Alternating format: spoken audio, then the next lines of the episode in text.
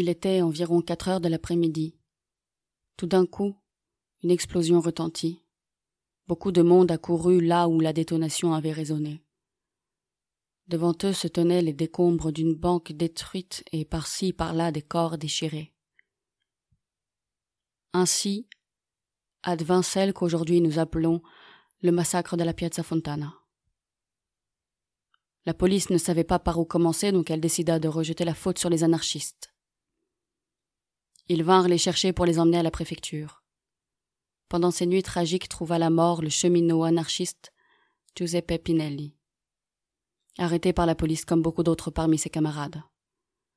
Sa femme à présent se bat pour découvrir la vérité sur la mort de son conjoint parce qu'elle est convaincue, ainsi que ses filles, que Giuseppe Pinelli ne s'est pas suicidé mais qu'il a été tué. La police, face à la réaction de la femme, se hâta de dire que Pinelli était un homme bien et que le jour suivant il l'aurait relâché. Et pour la veuve Pinelli, leur assertion n'était pas assez. Désormais, elle était seule et devait pourvoir à la subsistance de ses deux filles, Sylvia, âgée de neuf ans, et Claudia, de huit. Entre-temps, pour le massacre de la Piazza Fontana, on avait accusé Valpreda. Trois ans ont passé depuis le massacre de Piazza Fontana, et Valpreda a été mis en liberté provisoire sans un vrai procès. Espérons que ce procès sera celui qui fera triompher la justice, qui délivrera les innocents et emprisonnera les vrais coupables. Dissertation de Claudia Pinelli. 12 ans, 1973. Quella sera Milano era caldo, ma che caldo, che caldo faceva. Brigadiere apre un po' la finestra, ad un tratto Pinelli cascò. Signor Questore, io gliel'ho già detto, lo ripeto che sono innocente Une chanson, une histoire. Comme toujours, derrière les chansons, il y a des histoires. Et il y a des histoires qui méritent d'être racontées. Qui est Pinelli, dont on parle dans cette euh, chanson? Pourquoi on parle de lui dans une chanson qui est connue par euh, des dizaines de chorales militantes en Italie comme en France? Pourquoi cette histoire continue à nous interroger après 50 ans la mort de Pinelli un compagno non può averlo fatto. Lors de cette émission réalisée par Yael Lucas et moi-même, Lorenzo Valera, on essaiera de répondre à ces questions. On en posera des autres à l'aide de plusieurs matériels qu'on a préparés, des fragments sonores d'archives, une longue conversation avec Claudia Pinelli, la fille de Pinelli, qu'on a rencontrée à Milan en avril 2019, des interviews, des lettres, des chansons, des chapitres poétiques et des extraits de la transposition radiophonique qu'on a réalisée spécialement pour cette euh, émission d'une pièce de Dario Fo. Dans la pièce Mort accidentelle d'un anarchiste, un fou complètement mythomane s'est fait passer pour le juge chargé de la révision de l'enquête et révèle les contradictions des policiers.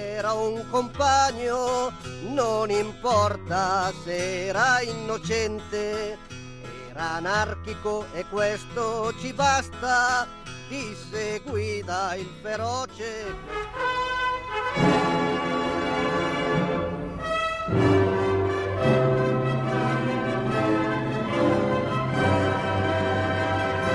Questa notte uno dei fermati, Giuseppe Pinelli, un ferroviere, un anno, si è suicidato gettandosi da una finestra del quarto piano del Palazzo della Questura, dove lo stavano interrogando per, perché era iscritto a un circolo anarchico. Un anarchiste italien, un cheminot, un père, un suicidaire, un terroriste, selon les étiquettes que la police et la quasi-totalité des journaux lui ont cousu dessus tout de suite.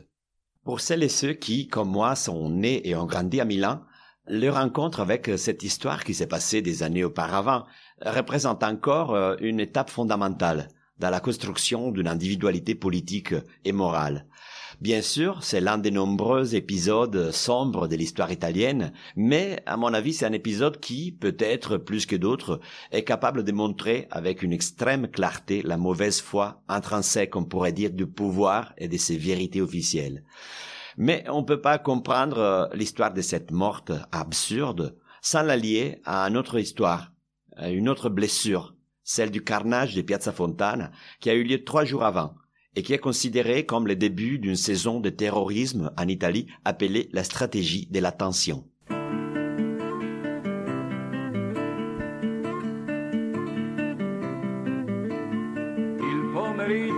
Del 12 dicembre in piazza del Duomo ce l'avete illuminato, ma in via del Corso non ci sono le luci. Per l'autunno caldo il comune le ha levate. L'après-midi du 12 décembre, il y a un sapin en Piazza del Duomo. Mais en Via del Corso, il n'y a pas de lumière. Ils ont été enlevés par le maire. En Piazza Fontana, il y a un trafic animé. Il y a le marché agricole. Sur le bus à Milan, en quelques heures, la tête cachée dans le manteau. Il faut se dépêcher. La banque va fermer. Mon Dieu, tout vole si vite. Argent et gens, tout si vite.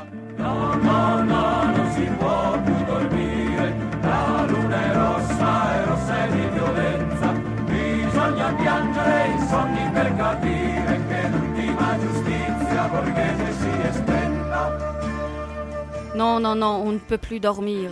La lune est rouge, rouge comme la violence. Il faut pleurer sans sommeil pour comprendre que la dernière justice bourgeoise est finie. Décembre descend sur le soir, sur les gens qui parlent Noël. Si je vais avoir un futur, je vais acheter une maison, ça se passera bien. On dit qu'en Piazza Fontana, une chaudière a éclaté, peut-être là, sur le pavé. 16 morts, un cardinal les bénit.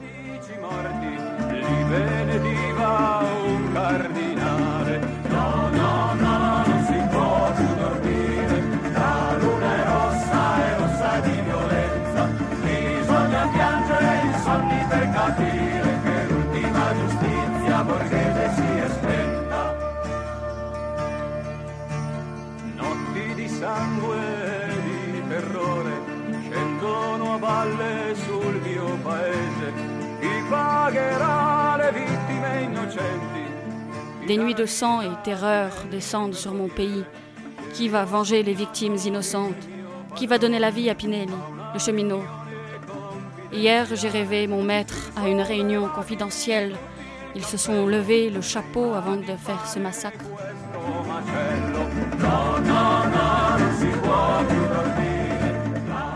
La déflagration a été ressentie à 8 km de là. 6 kilos de plastique dissimulés sous la table centrale de la banque ont explosé à 4h15 de l'après-midi. La banque devait fermer à 4h, mais c'était vendredi. Beaucoup de Milanais avaient touché le mois double de fin d'année et une centaine de personnes attendaient leur tour à la caisse. Brusquement, un éclair a jailli. Des hommes, des femmes ont été déchiquetés. Tout Milan a entendu la détonation. Déjà dans les grands magasins voisins, la foule courait dans tous les sens. Les automobilistes s'arrêtaient, chargeaient les blessés dans leurs voitures en attendant les ambulances. La bombe de Piazza Fontana arrive dans un moment délicat. C'est l'automne chaud, pendant lequel des grandes grèves ouvrières se fondent avec les luttes des étudiants de l'après-mai 68. Ça donne lieu à une saison de mouvements inédits en Italie, des mouvements sociaux qui arrivent à menacer les équilibres du pouvoir, euh, qui font préoccuper vraiment les pouvoirs, en Italie comme à niveau international. De tout ça, on a parlé avec Aldo Giannulli, c'est un historien italien qu'on a rencontré il y a quelques années avec la web radio milanaise Radio Bandita. Se dovessi fare una metafora, direi che era Si je devais faire une métaphore, je dirais que c'était une situation dans laquelle il y avait une boule de billard en équilibre sur une pyramide. Elle pouvait tomber d'un côté ou de l'autre. Et pendant longtemps, elle est restée en équilibre, poussée d'un côté ou de l'autre. O dall'altra. C'era stato il 68 poco prima. C'era per la prima On avait eu 68 peu de temps avant. Pour la première fois, il y avait eu un grand mouvement ouvrier unitaire après la scission syndicale de la fin des années 40. Pour la première fois, les organisations patronales se tenaient sur la défensive. Au niveau international, les États-Unis et le bloc occidental étaient en difficulté. Le Vietnam, pour citer l'exemple le plus éloigné mais le plus parlant sur le plan international, mais aussi la crise grecque, qui a joué un rôle important. Justement, les choses dont on se rappelle et celles dont on ne se rappelle plus. Personne ne se souvient de cette crise diplomatique entre l'Italie et la Grèce. Elle a disparu. Tout comme a disparu le souvenir de la requête des pays scandinaves d'expulser la Grèce de l'OTAN sous prétexte de violation des droits de l'homme, parce que le traité de l'OTAN prévoyait que seuls les pays démocratiques pouvaient en faire partie. À l'exception du Portugal, qui avait tout de même formellement des élections tous les sept ans. Avec la Grèce, ce n'était littéralement pas possible. Mais puisque la requête avait été émise par de petits pays scandinaves, elle avait été ignorée. Les choses changèrent quand la demande d'expulsion de la Grèce fut demandée par l'Italie, par le biais de son ministre des Affaires extérieures, le socialiste Pietro Nenni. C'est à ce moment qu'éclate une vraie crise et que les États-Unis sont confrontés au problème de devoir à tout prix conserver les bases navales dans les ports grecs, puisque c'est alors que la flotte russe pénètre en Méditerranée et où il y a la crise du Moyen-Orient. Voici le contexte où advient ce massacre. Personne ne se rappelle plus que le 12 décembre, le 12 décembre exactement, le Conseil de l'Europe devait décider de l'expulsion de la Grèce, qui était une sorte d'anticipation de ce qui serait arrivé au siège de l'OTAN. Il n'y eut pas d'expulsion parce que la Grèce se retira spontanément, mais avec une déclaration de président de la junte des colonels, Giorgio Papadopoulos, qui en annonçant le retrait de la Grèce a mis en garde ces pays amis qui nous ont tourné le dos et dont l'ennemi qui les menace est l'anarchie interne. Ceci se produisit quelques heures avant l'explosion de la bombe de Piazza Fontana. Voilà, je pense moi qu'il faut se rappeler de cette partie, qu'il faut se rappeler du conflit en cours pour décider des équilibres de pouvoir. La crise qui commence pour la démocratie chrétienne face à l'avancée électorale des partis de gauche en 68. À partir de ce moment, un bras de fer qui durera dix années commence et la balle finira dans l'autre camp. D'un côté, grâce aussi au choix du Parti communiste de réaliser l'unité nationale, qui donnait donc ainsi une réponse partielle à la pression des mouvements de ces années, mais aussi qui par certains aspects les niait, et de l'autre côté, grâce à la responsabilité morale encore plus lourde des organisations terroristes qui posèrent les bases nécessaires pour un rejet total de la mobilisation politique de ces années et pour une normalisation réactionnaire.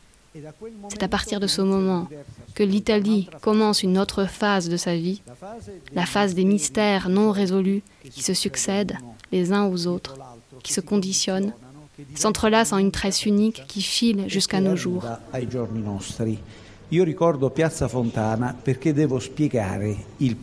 Je me souviens de Piazza Fontana parce que je lui dois le présent.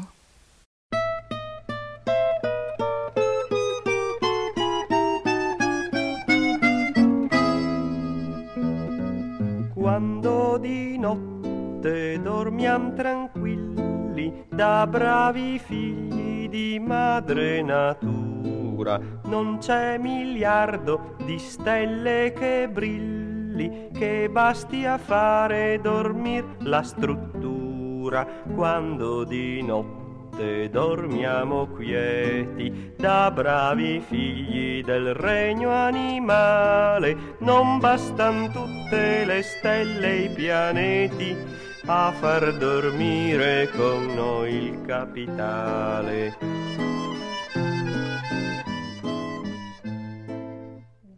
145 attentats avaient été commis entre janvier et décembre 69, presque tous d'inspiration fasciste et tous initialement attribués aux anarchistes. Cette fois encore, et sans aucun indice, l'enquête suit la même piste, encore toujours les anarchistes.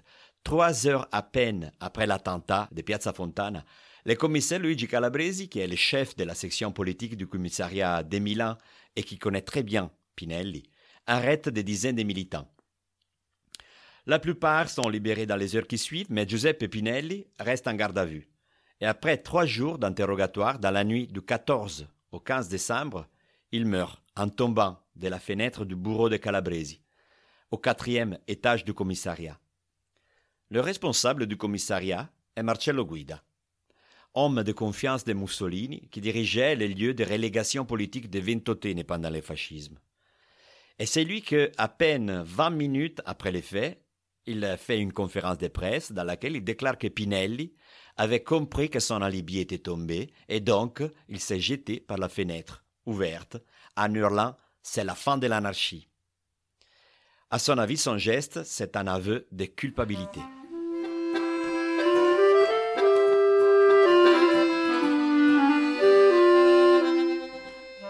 Extrait de Mort accidentelle d'un anarchiste, Paris au. On murmure que pendant le dernier interrogatoire subi par l'anarchiste, l'un des policiers présents, juste quelques minutes avant minuit, aurait perdu patience et appliqué avec le tranchant de la main un grand coup sur la nuque du dit anarchiste. Mais qu'est-ce que vous dites? Oh, restez calme, mon cher commissaire, restez calme. Lequel en aurait été à moitié paralysé? Il râlait même, il respirait difficilement. Alors on aurait appelé l'ambulance. Dans l'intervalle, en essayant de le ranimer, on aurait ouvert la fenêtre, on, a- on y aurait conduit l'anarchiste, on l'aurait maintenu penché sur la barre d'appui, puis, pour que l'air plutôt frais de la nuit le secoue un peu. On dit qu'ils étaient deux à le soutenir, et comme il arrive en général dans ce cas-là, bah, chacun se repose sur l'autre. C'est moi qui le tiens. Oh non, non, c'est toi qui le tiens. Et badaboum, lève-la par terre. vous C'est Très exactement cela. Vous devez admettre que cette version dissiperait bien des mystères. Pourquoi cette ambulance appelée à l'avance? Pourquoi cette chute d'un corps inerte? Et même le terme étrange utilisé par le ministère public dans ses conclusions. Quel terme? Le ministère public a déclaré par écrit que la mort de l'anarchiste devait être considérée comme une mort accidentelle. Notez-le bien, un accident et non pas un suicide, comme vous l'avez dit vous. Il y a une sacrée différence entre les deux. On pourrait même dire que le drame tel que l'a si bien raconté le capitaine est bel et bien un accident.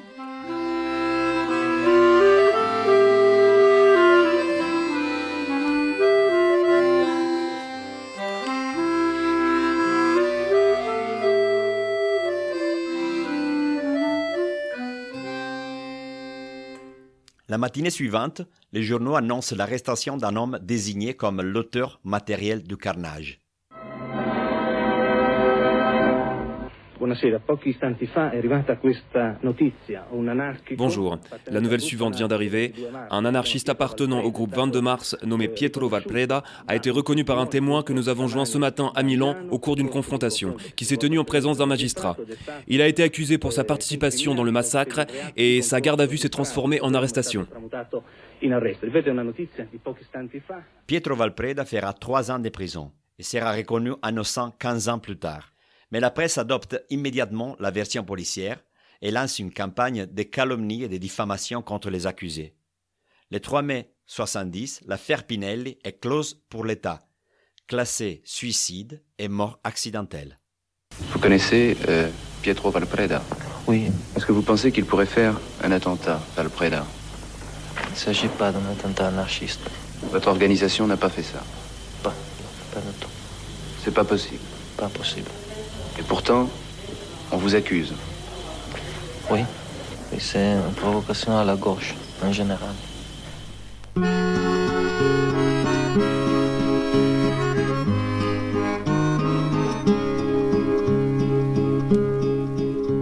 Quella sera a Milano era caldo, ma che caldo, che caldo faceva. Brigatiere apri un po' la finestra, una spinta e va giù.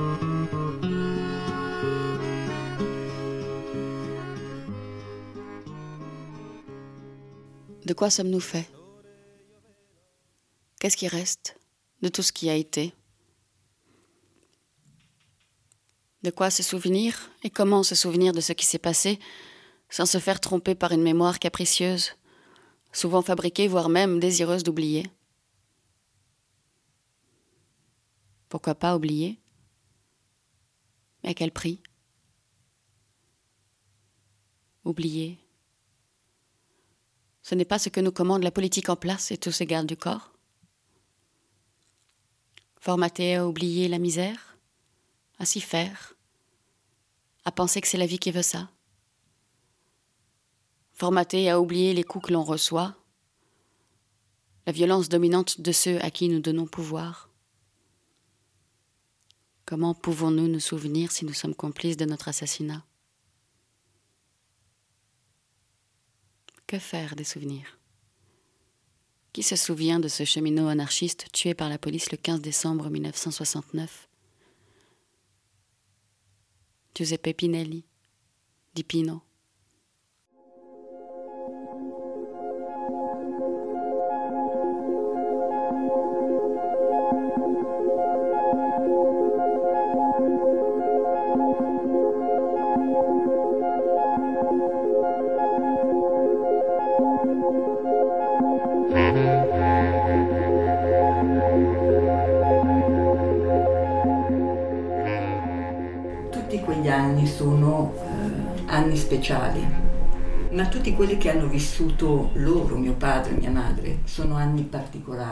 Toutes ces années sont particulières.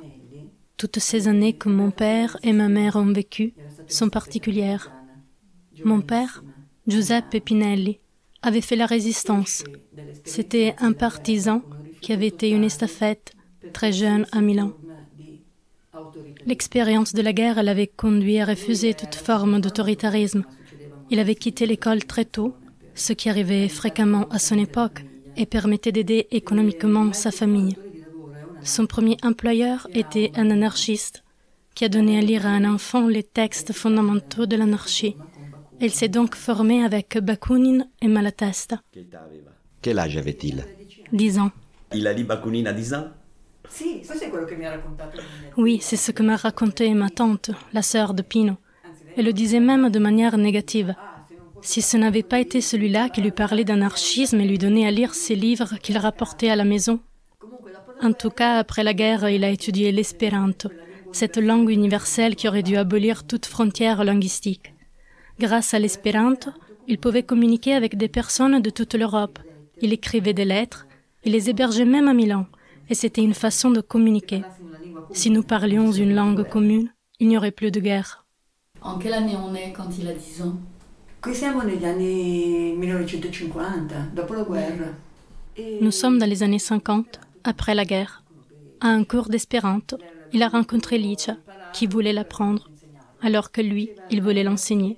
Il était l'assistant de l'enseignant. C'est là qu'ils se sont rencontrés. Ils se sont mariés quand Pino a réussi le concours et est entré dans les chemins de fer.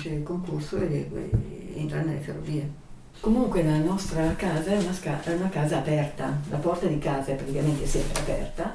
Notre maison était accueillante. La porte était presque toujours ouverte. Licia travaillait à la maison.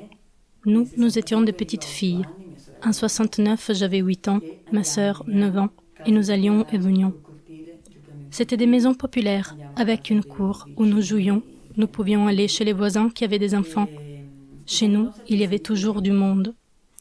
Pino était extrêmement sociable, contrairement à Licia qui était très réservée. C'est qu'elle n'appréciait pas tout le monde. Pino trouvait toujours ce qu'il y avait de positif chez ceux qu'il rencontrait. Et c'est donc de tout qui arrivait chez nous.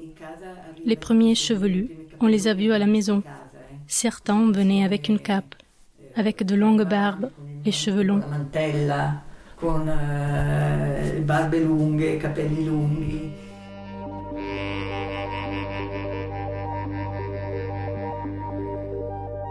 Lettre ouverte de Giuseppe Gozzini, objecteur de conscience catholique, copain de Pinelli, février 70. Il vivait de son travail, pauvre comme les oiseaux de l'air, fidèle dans ses affections, assoiffé d'amitié. Et ses amis, il les secouait de par son inépuisable charge humaine. Il s'est toujours battu contre l'individualisme des consciences amadouées. Lui, qui était athée, il aidait les chrétiens à croire, et beaucoup de mes amis catholiques en peuvent témoigner.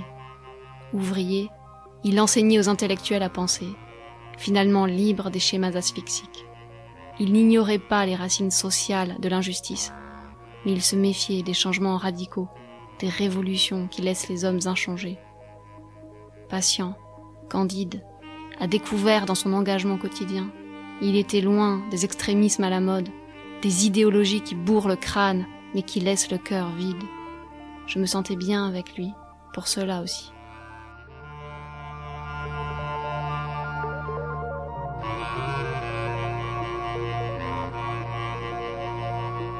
Donc ce n'était pas seulement des professeurs.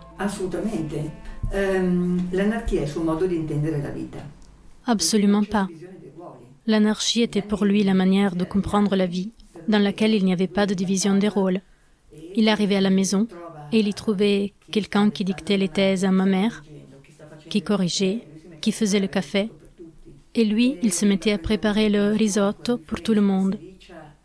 Il venait nous chercher à l'école. Quand c'était lui, on allait faire un tour de manège ou manger une glace, tandis que quand c'était ma mère, on rentrait directement chez nous. Une fois, Pino est venu nous chercher à l'école et il écrit le A d'anarchisme sur un muret avec une craie violette. Le jour suivant, Licha est venue nous chercher avec une amie et je lui ai dit Maman, ça, c'est papa qui l'a fait. Et elle m'a tiré par le bras. Tu te souviens de quelqu'un en particulier de cette époque qui fréquentait la maison, qui t'avait marqué? Une personne l'a fréquenté plus que d'autres, comme Bruno, qui était déjà assistant universitaire à l'époque. C'est une des personnes qui nous est restée la plus proche. Je me souviens du pont de la Ghisolfa, le centre anarchiste, parce que Pino nous y amenait.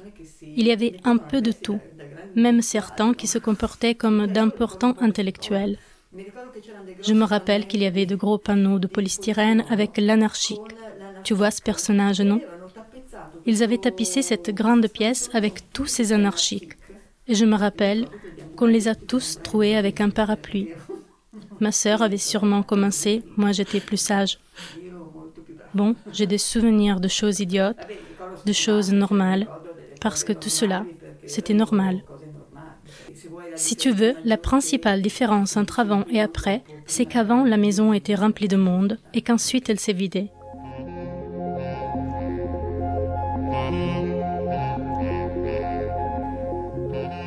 Oui, il reste tout cela.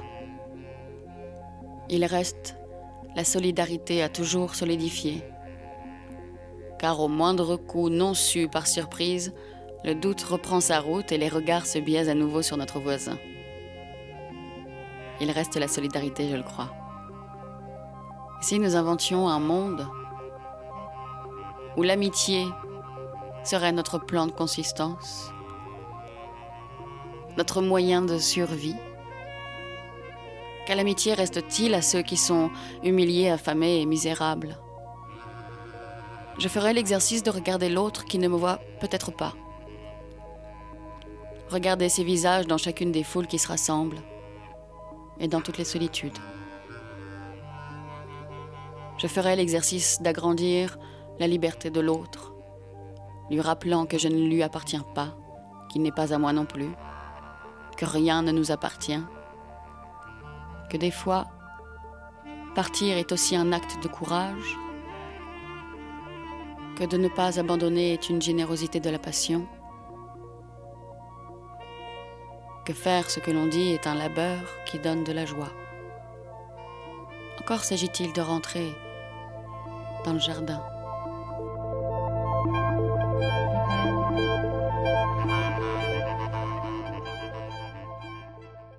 L'impegno ehm, di Pino cresce negli anni.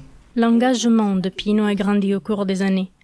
C'était une personne qui vivait avec son temps, qui était alors celui de l'espoir de profonds changements sociaux.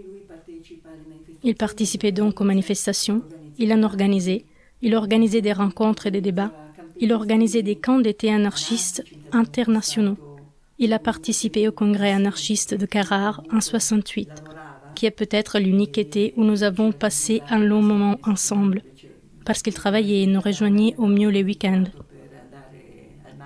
Par contre, avec le congrès de Carrare, nous en avons profité pour aller à la mer à Carrare et lui pour assister au congrès.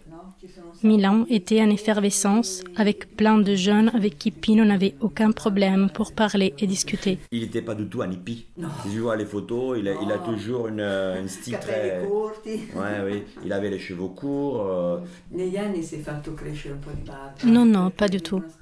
Au fil des années, il s'était fait pousser un peu la barbe. Si tu regardes ses photos, tu vois sur celle-ci, c'est un partisan, une estafette. Tu vois ce visage d'enfant de 15 ans? Il a gardé cette expression d'enfant et avec le temps, il s'était fait pousser la barbe, mais ne s'est pas fait au style de l'époque. Il restait lui-même, tout en acceptant le style de tout le monde. En 1969, le climat a radicalement changé. On parle de tonnes chauds. Les heures de grève ont augmenté dans les usines, avec les manifestations pour plus de droits et la violence aussi, parce que comment tu bloques les revendications sociales? Tu augmentes la violence, les provocations, tu mets des infiltrés partout. Justement, comment Giuseppe Pinelli il a réagi face à la progression de la violence en 69 Est-ce que tu as un souvenir de ça? E non diminuendo l'impegno, ma eh, con una grande preoccupazione. Son engagement n'a pas faibli, mais il était très préoccupé. Le dernier livre que mon père a lu, celui qu'il avait sur sa commode, était un livre de Gandhi. comment faire une non-violence active. Il était pacifiste, antimilitariste, opposé à la violence. Mais si tu ne la subissais pas. La dernière lettre qu'il a écrite, il l'a écrite le 12 décembre 1969 à un jeune anarchiste qui avait été arrêté pour les attentats précédents.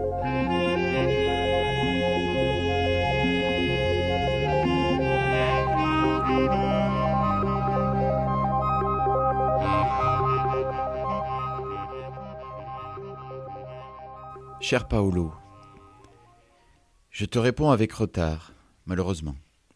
J'ai peu de temps à disposition pour écrire comme je le voudrais. Mais, comme te l'aura expliqué ta mère, nous nous voyons très souvent et nous nous tenons au courant de tout. J'espère que, maintenant, la situation avec les avocats s'est clarifiée. J'aimerais que tu continues à travailler, non pas pour ce que tu pourrais en tirer, mais pour occuper ton esprit pendant ces heures interminables. Les heures d'études ne sont certainement pas suffisantes pour remplir tes journées. L'anarchisme n'est pas la violence. Nous la rejetons. Mais nous ne voulons pas non plus la subir. L'anarchisme est raisonnement et responsabilité, ce qu'admet d'ailleurs la presse bourgeoise, et ce que, maintenant nous espérons, comprendra la magistrature. Personne n'arrive à comprendre le comportement des magistrats envers vous. Comme ta mère ne veut pas que nous t'envoyions de l'argent, je voudrais t'envoyer des livres, des livres non politiques, qu'ils me retourneraient. Et donc, euh, je voulais te demander si tu avais lu Spoon River. C'est un des classiques de la poésie américaine. Pour les autres livres, tu devrais me donner toi-même les titres. Ici, nous cherchons à faire au mieux, nous te saluons et t'embrassons tous, je t'embrasse en particulier. J'espère te voir bientôt.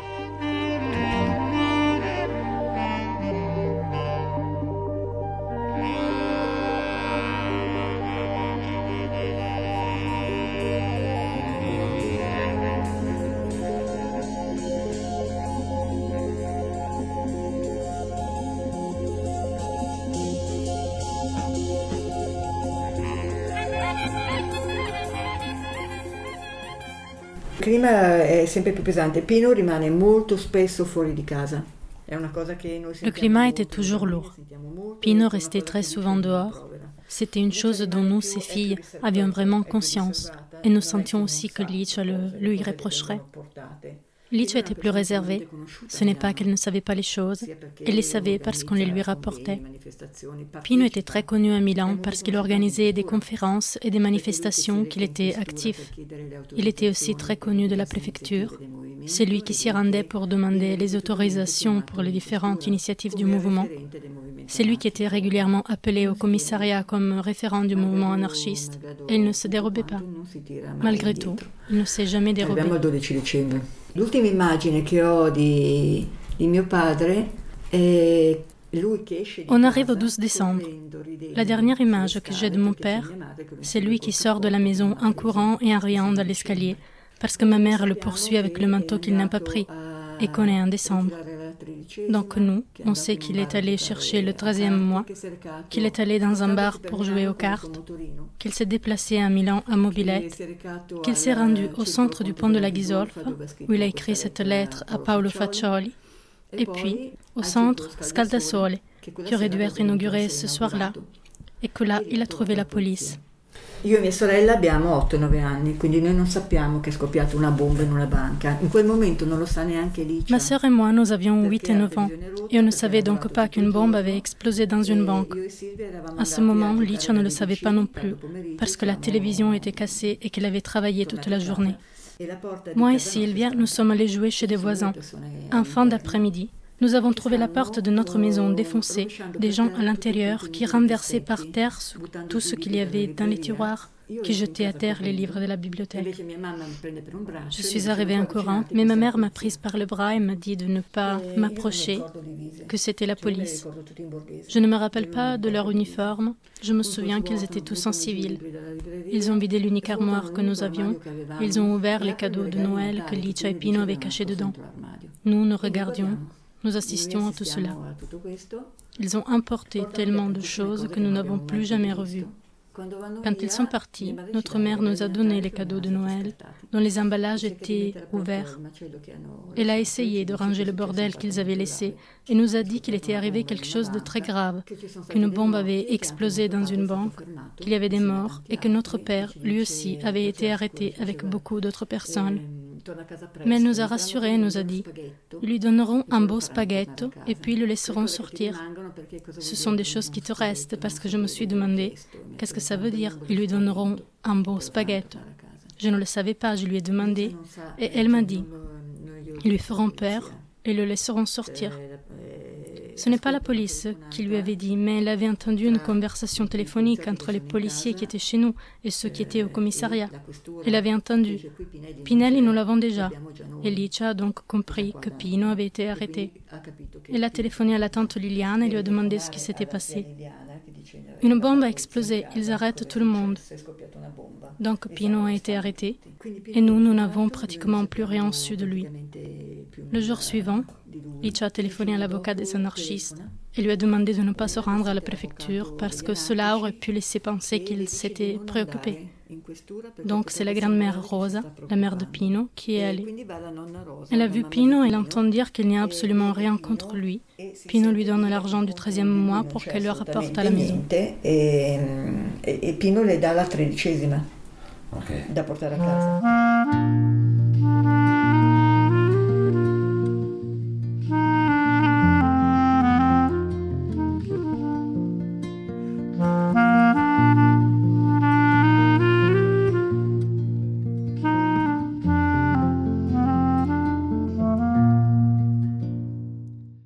Extrait de Mort accidentelle d'un anarchiste, Dario Fo.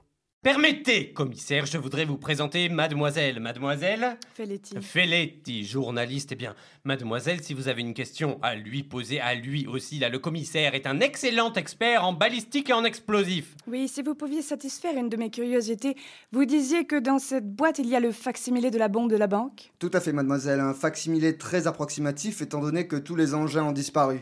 Vous me comprenez? Il y a pourtant une bombe qu'on avait conservée qui n'avait pas explosé. Oui, celle de la banque commerciale. Pourriez-vous m'expliquer pourquoi, au lieu de la désamorcer, de la remettre au laboratoire, comme c'est la règle, afin qu'on l'examine à fond, ceux qui l'ont découverte ont aussitôt couru dans une arrière-cour, l'ont enterrée et fait éclater? Ah, euh, pourquoi me demandez-vous cela, s'il vous plaît? Vous le savez mieux que moi, commissaire, parce qu'on détruit en même temps que la bombe la signature des assassins. Oui, c'est vrai. Et on dit même d'ailleurs Dis-moi comment tu fabriques une bombe, je te dirai qui tu es. Vous voyez, mademoiselle, une bombe de ce genre est tellement complexe. Il faut faire très très attention. Tous ces fils, vous voyez là, Oui. deux, dé- deux détonateurs. Attention, la, la minuterie, Mhm. le percuteur, manettes et leviers. Elle est tellement complexe, disais-je, que on peut très bien y cacher un double mécanisme à retardement sans que personne ne puisse l'y trouver, à moins de démonter toute la bombe pièce par pièce. Et il faudrait une journée entière, croyez-moi. Pendant ce temps, boum. Voilà pourquoi on a préféré se priver de la signature des assassins, comme vous le dites, et faire éclater la bombe dans une arrière-cour plutôt que de risquer qu'elle explose au milieu des gens en provoquant un massacre plus horrible que le premier. Ah, convaincu? Oui, cette fois, vous m'avez vraiment convaincu. Oui, oui, d'ailleurs, moi aussi, je me suis convaincu moi-même. Dites quelque chose, vous aussi, Bertozzo Montrez que dans notre service, on s'endort pas Et bien sûr, monsieur le préfet. Euh, la bombe authentique était très complexe. Je l'ai vue beaucoup plus complexe que celle-ci. Du travail de technicien de haute école, sûrement, euh, des professionnels Oui, comme on dit. oui, oui, allez-y Des doucement. Hein. professionnels, des militaires peut-être. Évidemment, c'est plus que possible. Mais fermez-la, ça suffit Aïe Décoche tous les trois un coup de pied. Mais c'est c'est pas vrai, mais, mais, mais- mais pourquoi? Qu'est-ce que j'ai dit? Bien, bien. Ainsi, vous aviez beau savoir que pour fabriquer comme pour manipuler ce genre de bombe, il fallait une expérience de professionnel, militaire de préférence. Malgré cela, vous vous êtes jeté avec l'énergie du désespoir sur un seul et chétif groupuscule d'anarchistes, en laissant complètement tomber toutes les autres pistes. Je n'ai pas besoin de vous dire de quelle couleur et de quel bord.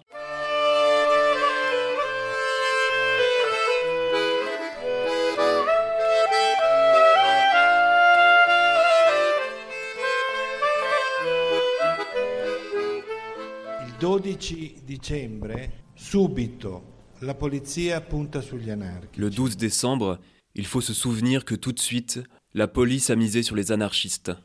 Luciano Lanza, ancien camarade de Pinelli, âgé de 20 ans à l'époque. Il eh, commissario Calabresi dice: sono banche, Altare della Patria. Le commissaire Calabresi dit Ce sont des banques, l'hôtel de la patrie.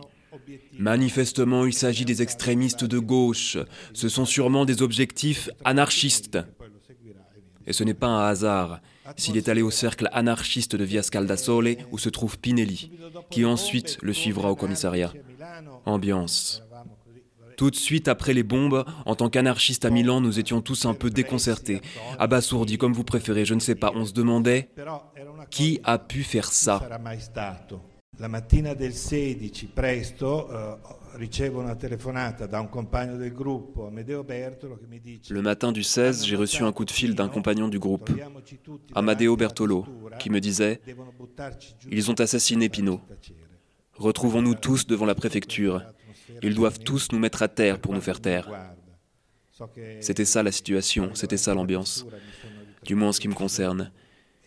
Puis devant la préfecture, je me suis retrouvé seul, à part un autre qui est arrivé, Enrico Maltini, parce qu'entre-temps ils avaient arrêté tous ceux du groupe. Moi et Maltini, on était les deux seuls du pont de la Ghisolfa qui étaient restés libres. Peut-être parce qu'on était sortis à temps, je ne sais pas. Je sais que de toute façon, ils les avaient arrêtés pendant qu'ils sortaient de chez eux. Heureusement, ils ont ensuite été libérés, l'après-midi du 16. la mattina del, del 15 Piazza del Duomo è piena, i sindacati hanno Le matin du 15, la Piazza del Duomo est pleine. Les syndicats ont mobilisé les travailleurs et donc il y a un signal précis. Concernant le petit groupe des anarchistes du pont de la Ghisolfa, ce qu'on a fait était dicté surtout par le désespoir. Être accusé d'une chose aussi grande, nous qui étions un groupe qui faisait de l'activité politique, on affichait des manifestes, on organisait des conférences, nous retrouver au milieu d'une chose aussi grande, où l'on tue le camarade le plus ancien du groupe, celui qui avait aussi le plus d'expérience. On a réagi d'une manière que, quand j'y repense, je suis moi-même étonné de ce qu'on a réussi à entreprendre. C'était vraiment quelque chose de plus grand que nous, puisque, vraiment, nous n'étions qu'une poignée.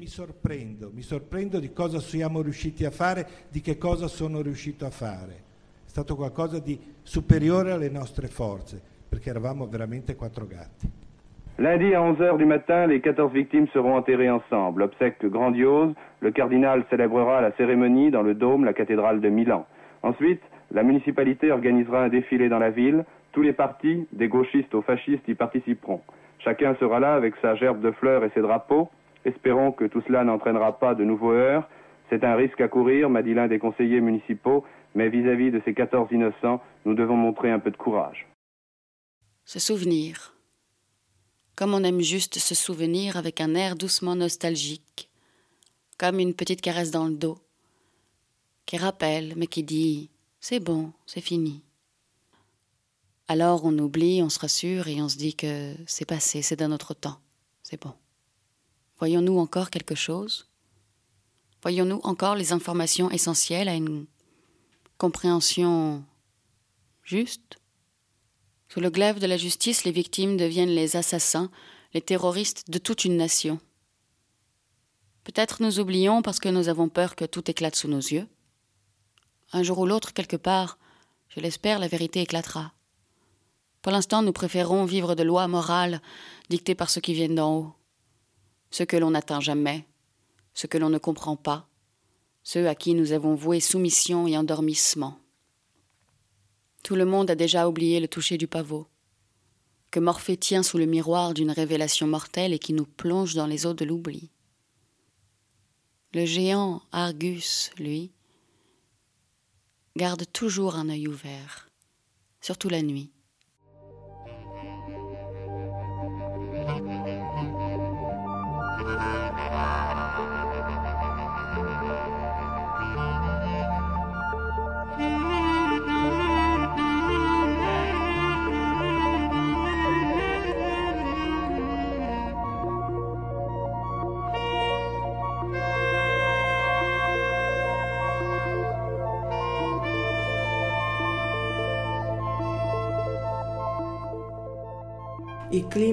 Pesantissimo. Eh, Le climat est très lourd. Un message arrive. Restez chez vous. Restez cloîtrés chez vous. C'est dangereux. Mais le jour des funérailles, au lieu de rester chez eux, une foule silencieuse se rendit Piazza del Duomo. Toute cette foule qui se déverse sur Piazza del Duomo était un signal très fort et qui ne pouvait pas être ce volte-face réactionnaire qu'ils auraient souhaité. Pour quel motif ont-ils mis les bombes? Le 15 décembre, Pietro Valpreda a lui aussi été arrêté et a été désigné comme le monstre de Piazza Fontana. Pino était encore en garde à vue, ce qui était illégal, parce que la garde à vue ne pouvait durer plus de 48 heures et qu'elle durera 62 heures de plus. Moi, je- j'aimerais savoir comment toi tu vivais ces- cette attente. Il 12 dicembre era venerdì, quindi c'è stato il sabato e la domenica. Mi Le ricordo 12 décembre, c'était un vendredi. Il y a donc eu le samedi et le dimanche. Je me rappelle d'une soirée où nous avons joué au quiz sur le journal de Mickey. Il y avait les quiz. Si tu sais, réponds. Il y avait une réponse qu'on ne connaissait pas et on s'est dit, bon, quand il reviendra, papa nous le dira. Le 15, on est retourné à l'école et les enseignants étaient bouleversés. Dans la nuit du 15 décembre, donc, Pino meurt, défenestré, tandis qu'il subissait l'énième interrogatoire. Des journalistes sont arrivés chez nous et ont dit à Licia, qui avait entrebâillé la porte, que Pino se trouvait dans un état critique à l'hôpital parce qu'il était tombé de la fenêtre du quatrième étage du commissariat. Ma grand-mère, grand-mère Rosa, qui dormait avec nous cette nuit, s'est habillée en hâte et s'est rendue seule à l'hôpital parce que ma mère aurait dû trouver quelqu'un pour nous héberger, ma sœur et moi, qui avions 8 et 9 ans. D'abord, elle a téléphoné au commissariat et c'est le commissaire Calabresi qui a répondu. Stava J'ai demandé des nouvelles de Pino et on m'a dit qu'il allait très bien, qu'ils allaient envoyer quelqu'un retirer ses papiers. Licia Pinelli, interviewée par la télévision italienne dans les années 70. Con chi ha parlato? col commissario Calabrese. Avec qui vous avez parlé Avec le commissaire Calabresi. Vers 11h, un brigadier est arrivé, je pense, pour retirer ses papiers. À 1h moins 10, les journalistes sont arrivés pour m'annoncer que mon mari était tombé d'une fenêtre du quatrième étage du commissariat. Nous étions à la maison avec les filles qui étaient encore petites. Il y avait aussi ma belle-mère avec moi. Toutes deux, nous nous sommes allés vers le téléphone pour appeler le commissariat, parce que nous ne voulions pas réaliser vraiment les choses. On a demandé, deux journalistes sont arrivés, ils m'ont dit que mon mari était tombé du quatrième étage du commissariat. Pourquoi n'ai-je pas été prévenue On m'a dit, on n'avait pas le temps.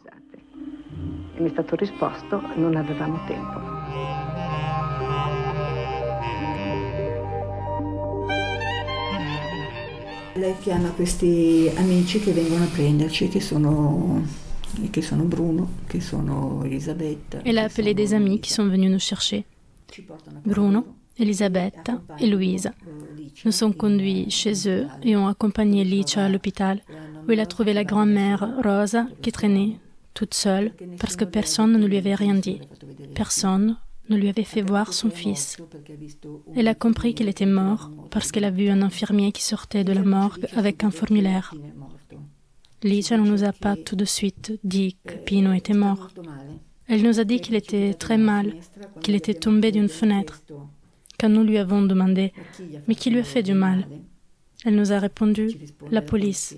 Je lui ai dit Alors les policiers sont méchants. Et elle m'a répondu Pas tous. Pas tous. Ceux qui ont fait du mal à Pino, si. Après, quel est le rapport, le rapport que tu as développé aux uniformes? Avec les forces de police Ma sai, forse il, eh, discorso di mia madre fatto da subito ci ha un po' segnato, no? Per cui il- Mais tu sais, peut-être que le discours que ma mère nous a fait tout de suite nous a un peu marqués. Avec cette invitation à ne pas généraliser, que nous nous sommes de toute façon appropriés. Mon rapport avec les uniformes, en général, est un rapport négatif, parce que je pense que se cacher derrière un uniforme ne permet pas d'enlever les responsabilités personnelles. Avant tout, j'ai appris qu'on ne peut pas avoir confiance ni dans les uniformes, ni dans les versions officielles. Ma mère nous a dit tout de suite, ne croyez pas ce qu'ils vous diront. En ce premier moment, elle nous a beaucoup protégés, comme ceux qui étaient autour de nous. On est ensuite parti de la maison de ses amis, moi, ma sœur et aussi Licia, pour aller chez tante Liliana, qui vivait dans un village à l'extérieur de Milan. C'est là qu'elle nous a dit que Pino était mort. Après combien de jours avant les funérailles qui ont eu lieu le 21 décembre. Imagine que ma tante Pinuccia, la femme d'Adolfo, avait déjà trois enfants avant six ans et qu'elle n'a pas hésité une seconde à nous accueillir. Tous ceux qui avaient connu Pino et Licia n'ont jamais eu de doute, même à ce moment où rien n'était alors admis. Ce n'était pas facile. Comme la violence arrive à entrer à un certain moment dans ta vie. Oui, comme elle entre dans la vie des gens pour les mettre sans dessus dessous. Et aussi comme l'histoire implique certaines personnes. Non, ce n'est pas quelque chose qui existe en soi.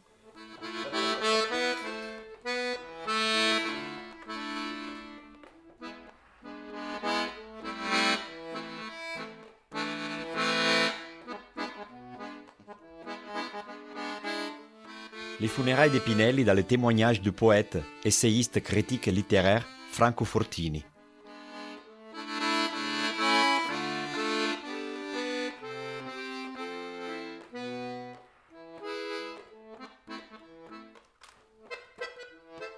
Les rayons du soleil traversaient l'air plein de poussière, gelé, des feuilles et du papier. Les places frénétiques, l'herbe sèche sur les terre-pleins. La rue était noire de foule, entre murs de maisons populaires. Des femmes, aux yeux rougis, portaient le châle, étaient aux fenêtres. Ça et là, des photographes aux aguets. Je me suis dit, tant de monde. Mais ce n'était pas vrai, pas même euh, un millier de personnes. Combien ont dû avoir eu peur Il y a un bouquet de drapeaux noirs avec le A rouge, deux ou trois drapeaux rouges, ceux de la quatrième internationale, je crois. Beaucoup, peut-être les plus nombreux, étaient jeunes, mais beaucoup aussi étaient des personnes âgées. Quand je suis au milieu d'une foule, je ne me rappelle pas d'être déjà vieux. Le cercueil arrivait au fond de la rue. On n'entendait même pas le piétinement des pas. Les visages étaient graves sans être fermés. Dans le secteur 76, il devait y avoir une centaine de personnes, un groupe sombre sur la terre piétinée, sous le ciel vert et mauve. Sur un boulevard un peu plus loin, sous de grands peupliers nus, une vingtaine d'agents en civil gardaient les compagnons du mort. Nous étions de part et d'autre d'une tranchée. Quand nous sommes arrivés, les fossoyeurs étaient en train de descendre le cercueil de Pinelli. À côté du sien, j'ai vu descendre euh, juste avant un autre cercueil. Nous avons levé les poings pour le saluer. Un frère a commencé à réciter une prière en latin. Il priait pour l'autre, et les parents de l'inconnu s'éloignaient de ces gens bizarres venus se superposer à leur peine.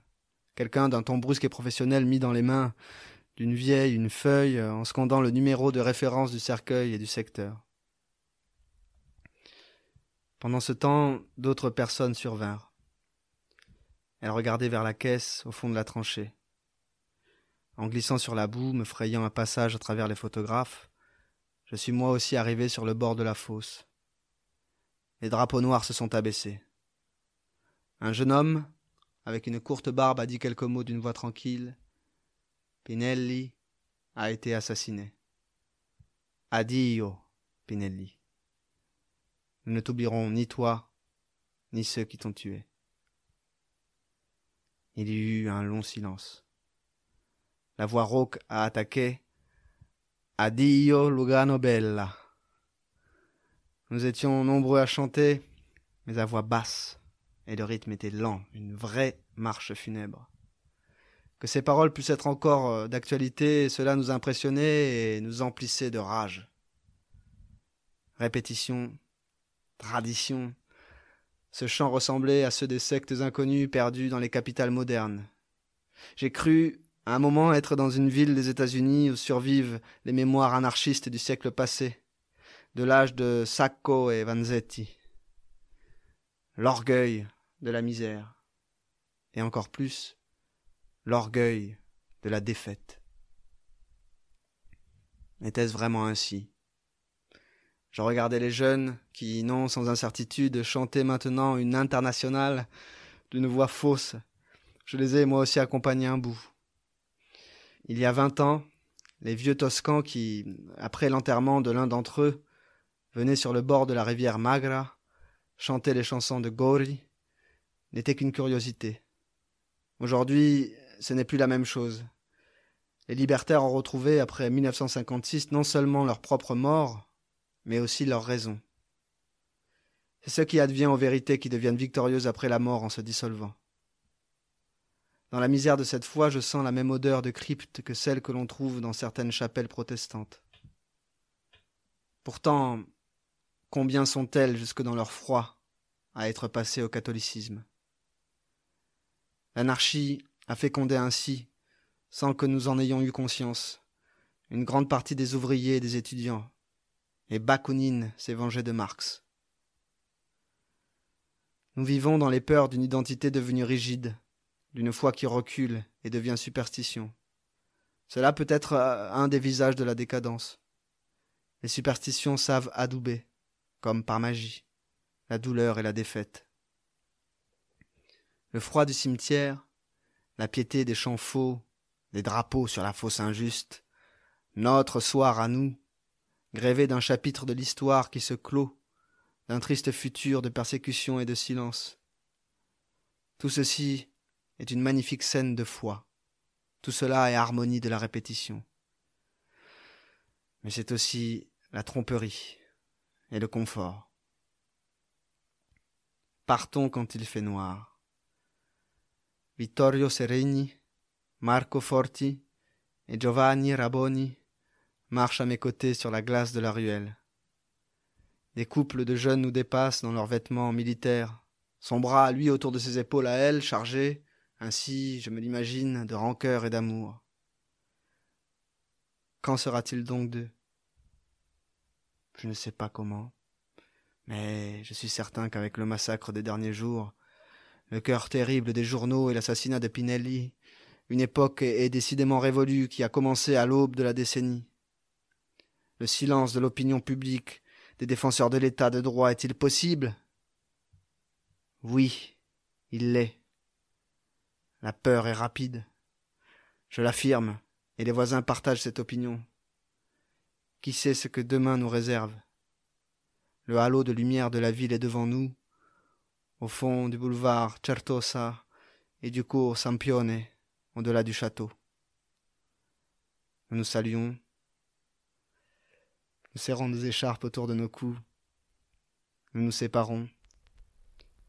Et nous allons à la recherche de nos voitures sur la place.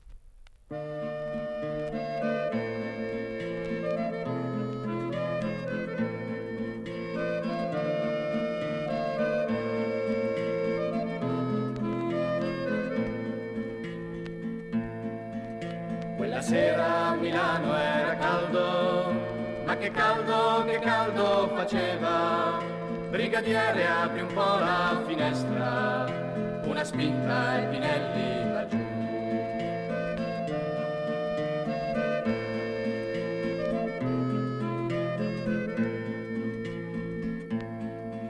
Sul questore io ve l'ho già detto, vi ripeto che sono innocente, anarchia non vuol dire bombe, ma uguaglianza nella libertà. Poche storie confessa Pinelli, tuo amico Valpreda ha parlato, è l'autore di questo attentato, ed il complice certo sei tu. Impossibile, grida Pinelli, un compagno non può averlo fatto, è l'autore di questo delitto, fra i padroni bisogna cercare. Stai attento, indiziato Pinelli, questa stanza è già piena di fumo. Se insisti apriamo la finestra, quattro piani sono duri da fare. Quella sera a Milano era caldo, ma che caldo, che caldo faceva. Brigadiere apri un po' la finestra, una spinta e Pinelli. C'è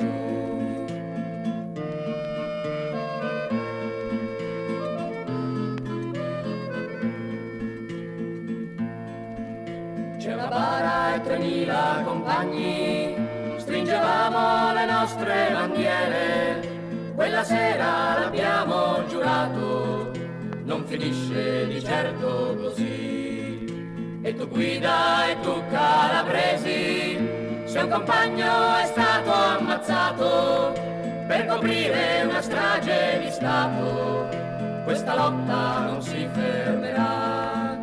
Quella sera a Milano era caldo, ma che caldo, che caldo faceva. Brigadiere apri un po' la finestra, una spinta e Pinelli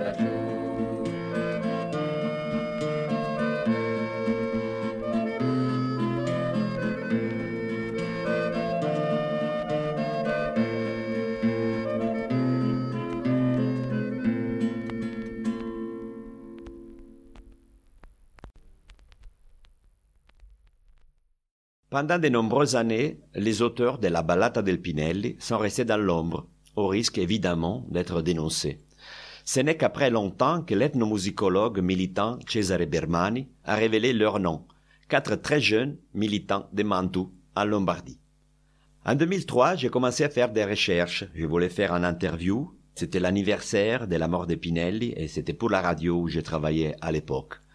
Donc j'ai commencé à faire les numéros de tous les homonymes euh, qui habitaient dans la province de Mantoue. Après de nombreuses tentatives, euh, je tombe sur un directeur d'un collège, un certain professeur Ugo Zavanella.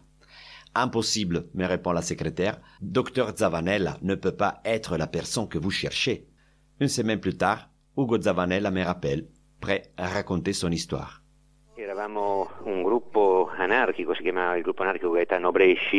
Eh. Nous étions un groupe de jeunes gens de Mantova, un groupe anarchiste. On s'appelait le Gaetano Bresci. On avait été très touchés par les affaires Valpreda et Pinelli. C'était des jours très difficiles quand il y eut explosion de la bombe. Cette chose nous tomba dessus. Je me souviens ce matin-là, pointé par la gauche, comme pour nous dire Qu'est-ce que vous avez foutu? Qu'est-ce que vous avez fait? Nous étions très inquiets. Mais les nouvelles qui nous parvenaient de Milan disaient que les anarchistes n'avaient rien à faire dans cette histoire. Et nous nous sommes convaincus que cela ne venait pas de nous, que la ruse venait des patrons maîtres, que quelqu'un l'avait inventée. Vous, comment avez-vous pu douter de manière aussi déterminée de ce qui était advenu dans la pièce où Pinelli était mort? Nous sommes partis de Mantova le jour même de l'enterrement de Pinelli, et nous sommes venus à Milan pour ses funérailles. À l'enterrement, il n'y avait que des drapeaux noirs, et il y demeurait une tension de fou. En plus, nous, qui venions de la province, pour nous déjà venir jusqu'à Milan était quelque chose d'exceptionnel. On a été accompagné d'un vieil anarchiste âgé de 70 ans, une très belle personnalité dans l'anarchisme de Mantova. Et en voiture avec lui, nous allions à Milan. Nous sommes arrivés avec nos drapeaux, l'un d'entre eux est sur le cercueil de Pinelli. Ainsi, nous étions convaincus que nous n'étions nullement responsables. Ce soir-là, rentrés à Mantova, encore plus solides dans nos convictions, nous nous sommes retrouvés dans une taverne et décidions d'écrire la chanson de Pinelli.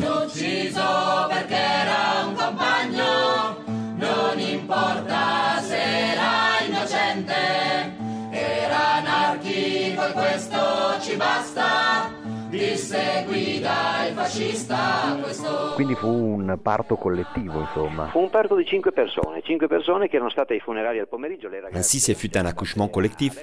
Un accouchement de cinq personnes. Cinq personnes qui avaient été aux funérailles l'après-midi. Les filles étaient déjà couchées puisqu'elles devaient rentrer tôt, à la maison. Ainsi, nous nous sommes retrouvés tous les cinq. Et la balade commence par une phrase que beaucoup n'ont pas compris. Ce soir-là, à Milan, il faisait chaud. Qu'est-ce que ça voulait dire Ce soir-là, à Milan, il faisait chaud. C'était le 14 décembre, donc il faisait froid. Pourquoi une fenêtre était ouverte dans les bureaux de la préfecture? C'était une ironie. Le début d'une mise en scène que la chanson cherche à défaire. Eh.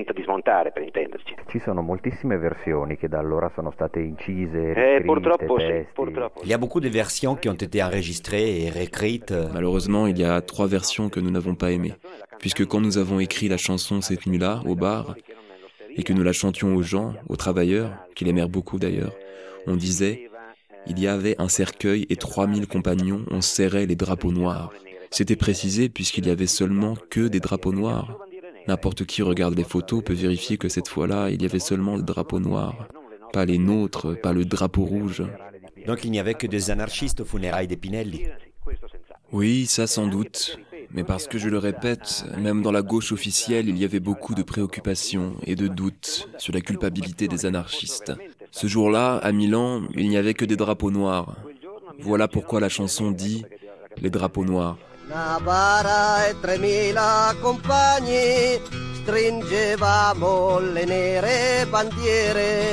In quel giorno l'abbiamo giurato, non finisce di certo così. Ricordo che noi fummo a volantinare il giorno dopo davanti a Piazza Sant'Andrea. Je me souviens qu'on était parti distribuer des tracts en Piazza Sant'Andrea. On fut porté immédiatement au commissariat et même des gens de gauche nous demandaient Mais qu'est-ce que vous avez fait? Pourquoi vous avez fait ça La situation était vraiment préoccupante. Une question sur la musique. Est-ce que quelqu'un entre vous était musicienne La musique est celle de la vieille chanson anarchiste sur Bava. Le monarchiste féroce qui tira sur la foule à Milan qui demandait du pain, dit la chanson. Le grida strazianti e dolenti di una folla che pando mandava il feroce monarchico pava gli affamati col piombo sfamò furon mille i caduti innocenti sotto il fuoco degli armati. E noi prendemmo la, la musica proprio e, cominci- e scrivemmo di getto, proprio uscita in un'ora quella canzone. Nous, on a pris la musique et on a écrit les paroles d'un seul trait. En une heure, la chanson existait. Un des auteurs qui étudiait à Milan, à l'université catholique, la diffusa dans la ville. Et moi, en tant qu'étudiant à Trento, je l'ai apportée là-bas. Et la chanson a commencé à voyager.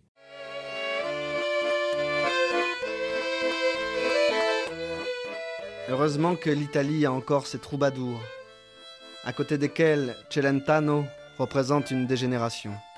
Jean Aubecourt, correspondant de Le Monde, octobre 71. Une histoire chantée de la mort de l'anarchiste Pinelli est tout aussi efficace pour représenter l'Italie des années 70, autant que des soirées anonymes dans des petits théâtres de Palerme où des spectateurs authentiques se passionnent encore aux rebondissements et aux mille aventures de Charlemagne.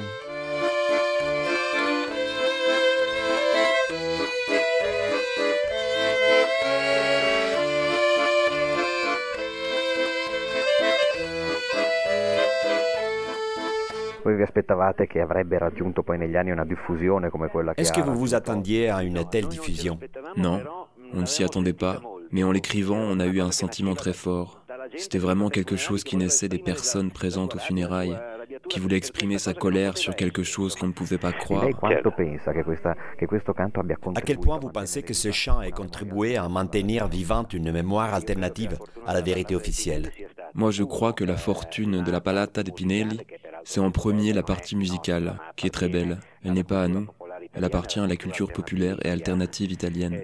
Ensuite, à mon avis, les mots étaient vraiment justes, bien choisis. Il y avait ce jeu, ton ami Valpreda a parlé, faisons gaffe, suspect Pinelli, qui exprimait comment on s'était imaginé la situation.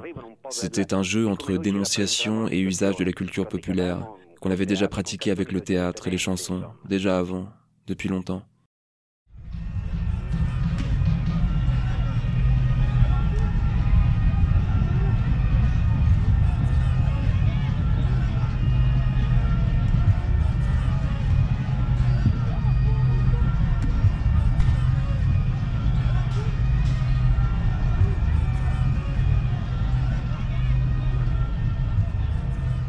Je ne veux pas ici faire l'éloge de quoi que ce soit, ni tenir un procès.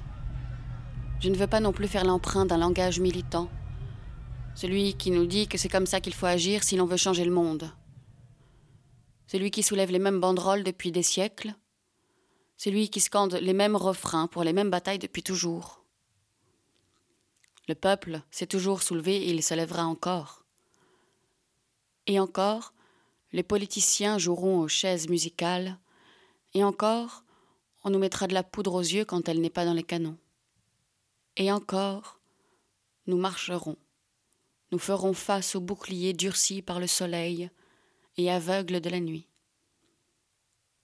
La nuit. nous attendons tous la nuit. Pour courir, se faufiler sans être vu ou bien, par la nuit, fendre les lignes casquées qui nous séparent du monde vivant. Vivant, voilà. Certainement cette sensation du vivant se déploie et s'agrandit lorsqu'il y a soulèvement pour hurler l'injustice, hurler les gueules de cire qui nous guettent, le sourire aux dents, hurler les voix harpies qui trouent nos cœurs et déchirent nos raisons. Seulement quand nous nous sentons vivants de revendiquer ce que l'on veut récupérer de droit, à quoi cela nous mène-t-il? Que c'est beau pourtant de voir tant de gens rassemblés sur une même place, et tous regardent leur assassin, qui profitera de cette cible éclairée pour poser une bombe. Le pouvoir nous tue. Je parle de nous alors que je n'appartiens à aucun groupe particulièrement. Qui est ce nous qui me vient des profondeurs comme s'il venait d'un autre temps? Comme si j'invoquais par là tout ce qui est, tout ce qui a été et tout ce qui sera. Veut dire un rassemblement? Je crois comprendre et discerner que par le soulèvement, ceux qui la font retrouvent la joie. La joie de vivre, car c'est celle qui agrandit toutes nos possibilités d'action.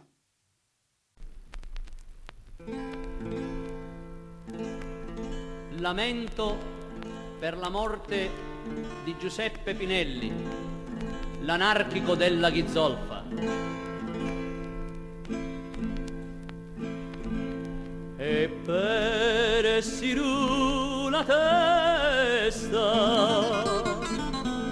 e non sanno cosa dire. La corda gruppa gruppa è morto senza colpa e lo chiancino gli scontenti. L'affaire Pinelli, c'est quelque chose dont on parle encore aujourd'hui, après 50 ans. Et pendant 50 ans, c'est quelque chose qui a fait parler de soi. Mais ça, c'est sûrement grâce à l'engagement de ses filles, de sa famille, de, de ses copains de Ponte de la Ghisolfa, des journalistes courageux et courageuses qui n'ont pas cru aux vérités officielles et qui ont continué à poser des questions. Mais tout ça, c'est grâce aussi aux artistes, parce qu'il y a eu un grand mouvement d'artistes qui a voulu raconter ce qui s'était passé. Donc on a entendu des chansons, mais les théâtres aussi. Dario Fo, en même temps que, que l'enquête procède, il écrit au fur et à mesure une pièce théâtrale, Mort accidentelle d'un anarchiste. Euh, Si vous m'en croyez, au point où nous en sommes, il n'y a qu'un moyen pour y comprendre quelque chose et trouver une solution cohérente. Il faut recommencer à zéro. Il faut fournir une troisième version Oh, à Dieu de plaise. Il suffit de rendre plus plausibles les deux que nous avons déjà. Nous pouvons dire d'abord que la consternation où était plongé l'anarchiste, euh, vous avez, comment dire, un peu ému. Oui, moi cela m'avait vraiment ému. Oui. Nous pouvons ajouter que vous regrettiez de l'avoir tourmenté, monsieur le préfet. Vous, euh, je vous connais, qui êtes un homme tellement sensible. oui, oui, au fond, cela m'avait fait de la peine, vraiment. J'avais regretté. Parfait, parfait, parfait. Je parie que vous n'avez pas pu vous retenir de lui mettre une main sur l'épaule. non, je ne crois pas. Oh, allons, c'est un geste paternel. Oui, peut-être, mais je ne me le rappelle pas. Oh, je suis sûr, moi, que vous l'avez fait. Je vous en prie, dites-moi oui. Non, non, non, Oui, oui, oui, il l'a fait. Moi, je l'ai vu. Bon, si elle m'a vu, alors Bien. Quant à vous, monsieur le commissaire, vous lui avez donné une petite tape sur la joue comme ça. Non, je regrette de vous décevoir, mais je suis sûr que non. Je ne lui ai pas donné de tape. Mais enfin, vous me décevez, mon petit. Savez-vous pourquoi? Parce que cet homme n'était pas seulement un anarchiste, c'était un cheminot. Vous l'aviez oublié. Vous ne savez plus ce que ça signifie un cheminot, mais c'est toute votre enfance. C'est les petits trains électriques ou mécaniques. Vous n'avez jamais eu de petits trains quand vous étiez enfant? Ah si, j'en avais un. À vapeur même. Avec de la fumée. Un train blindé, naturellement. Et qui faisait tut-tut. Ah oui, oui, tut-tut. Euh, Magnifique, vous avez dit tut-tut. Et vos yeux se sont éclairés. Oh non, mon cher, vous n'avez pas pu ne pas éprouver d'affection pour cet homme. Parce que dans votre inconscient, il était associé à votre train. Votre petit train. J'en suis sûr et certain, vous lui avez donné cette petite tape. Ah oui, maintenant je me rappelle, c'est vrai. Je l'ai vu. Il la lui a donné. Il lui en a même donné deux. Ah, vous voyez, j'ai des témoins. Qu'avez-vous donc dit en le tapotant? Je ne m'en souviens pas. Hmm, Je vais vous le dire, moi, ce que vous avez dit. Vous lui avez dit Allons, allons, mon, mon cher, ne te laisse pas abattre ainsi. Et vous l'avez même appelé par son petit nom. Et, et vous lui avez dit Tu verras, l'anarchie ne mourra pas. Je ne crois pas que. Mais si, mon Dieu, vous l'avez dit, sinon je me fâche. Alors dites-le, je dois l'inscrire au procès verbal. Euh, eh bien, j'ai dit. euh, Allons, mon garçon, ne t'en fais pas. Tu verras. L'anarchie ne mourra pas. Bien. Ensuite, euh, vous avez chanté. Nous avons chanté. Eh bien, oui, forcément, au point où vous en y étiez. hein. Il s'était créé un tel climat d'amitié, de camaraderie. On, on ne peut pas s'empêcher de chanter, tous en chœur, voyons. Qu'avez-vous chanté? Notre patrie, c'est le monde entier, je suppose. Oh, vous- là, vous m'excuserez, monsieur le juge, mais sur le point du cœur chanté, nous ne pouvons vraiment plus vous suivre. Ah oui, vous ne me suivez plus. Savez-vous ce qu'on pense de vous? Que vous êtes non seulement des fripouilles, mais des charlatans. Qui voulez-vous désormais qui vous croit, à part le juge des affaires classées naturellement? Et savez-vous pourquoi on ne vous croit plus? Parce que votre version des faits, outre qu'elle est extravagante, manque d'humanité, de chaleur humaine. Personne n'a oublié la réponse grossière et insolente que vous avez faite, commissaire, à la malheureuse veuve de l'anarchiste qui vous demandait pourquoi on ne l'avait pas prévenue de la mort de son mari. Jamais un moment d'émotion. Aucun de vous qui se laisse aller, qui se déboutonne, qui rit, par exemple, ou qui pleure, qui chante. On vous pardonnerait les contradictions où vous êtes tombé à chaque pas si, en compensation, derrière vos embrouilles, on arrivait à avoir un cœur, deux hommes humains qui se laissent prendre à la gorge par l'émotion et qui, quoique policier, chante avec l'anarchiste une chanson à lui. Rien que pour lui faire plaisir. Notre patrie, c'est le monde entier. On éclaterait en sanglots, on acclamerait vos noms. À entendre une si belle histoire, je vous en prie pour votre bien, pour que l'enquête tourne à votre avantage. Chantez Allez-y. Allez-y, je vous en prie, chantez. Faites un petit effort. Nostra patria, el mundo intero. Allez-y. Nostra legge, le libertà. Allez, un peu d'effort. Ed un pensiero. Oui, c'est ça. Allez. Ed un pensiero, nostra patria, il mondo intero. Nostra legge, le libertà. Ed un pensiero, Ad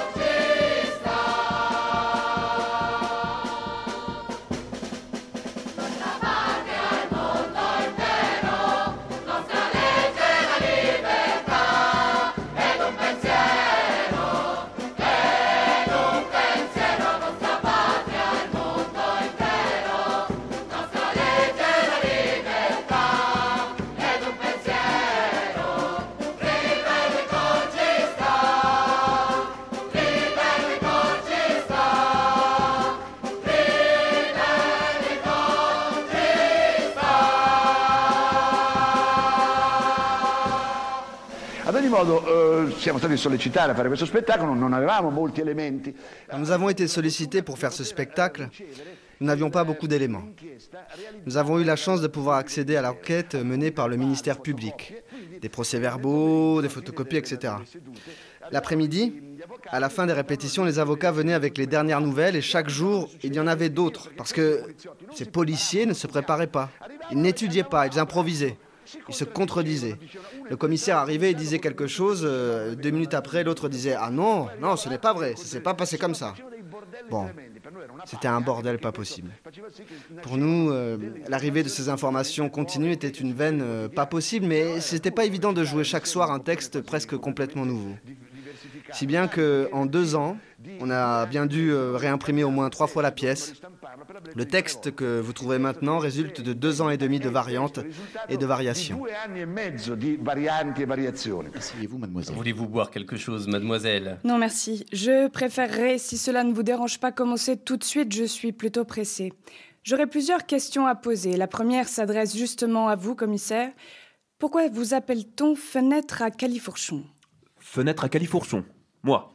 Oui, ou bien commissaire des fenêtres. Et qui selon vous m'appelle comme ça? J'ai ici la photocopie de la lettre d'un jeune anarchiste expédié de la prison de San Vittore, où ce garçon se trouvait à la date de la mort de notre anarchiste. Il y parle justement de vous, commissaire, et de la pièce où nous sommes. Et que dit-il? Je lis.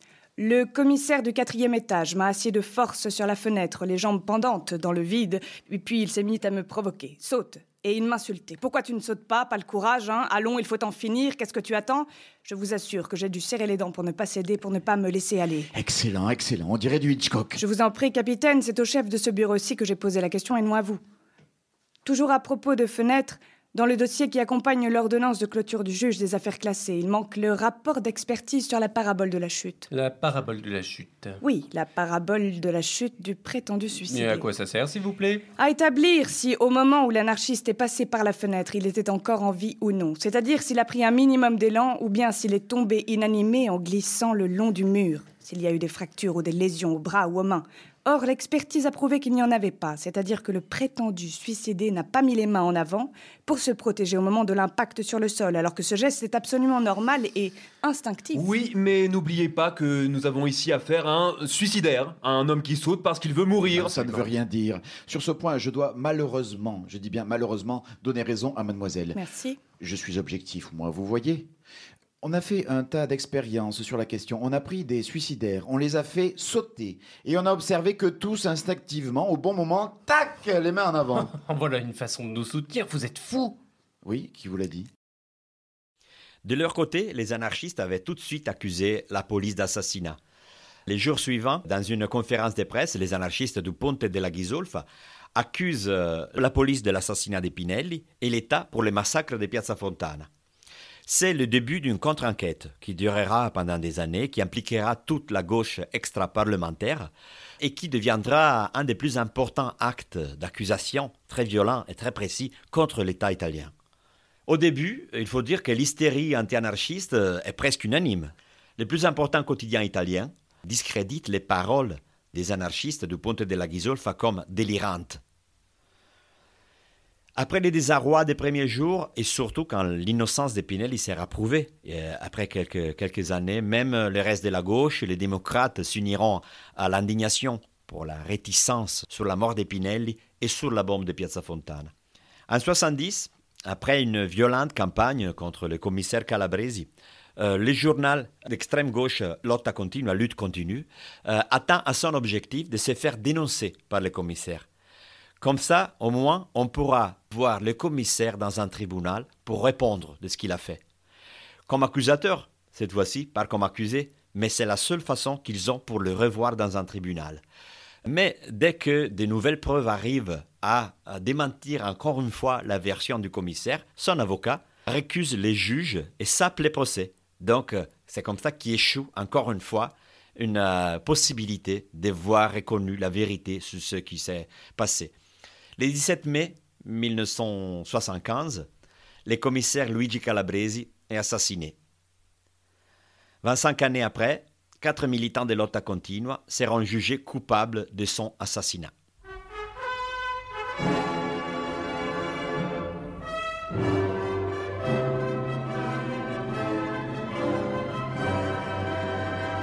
Da Milano, Domenico Alessi è stato un uomo dell'apparente età di 35 Un homme âgé de anni 35 ans environ a tué de trois balles de pistolet le commissaire de la sûreté publique Luigi Calabresi, préposé à la section politique du commissariat. C'est une explosion, une réminiscence d'une violence folle qui ne peut en aucun cas faire partie des coutumes italiennes. Mais voilà la fin particulière connue ici de cet épisode. Il est 9h18 du matin. Nous sommes 6 rue Cherubini, au domicile du fonctionnaire. C'est une zone centrale remplie de monde. Luigi Calabresi est à peine sorti du portail d'entrée que l'assassin sort d'une Fiat 125 de couleur bleue, garée devant le portail, suit le fonctionnaire qui traversait la rue et l'abat dans le dos. Il remonte dans sa voiture. Il y a une femme au volant. Une tragédie. Une embuscade tendue en quelques instants parmi l'incrédulité des passants qui se sont retrouvés devant le corps du fonctionnaire de police en fin de vie sur l'asphalte. Un projectile a touché Calabresi derrière la nuque, un autre dans le dos, un troisième sur le côté, tous, comme il a été dit, tirés dans le dos.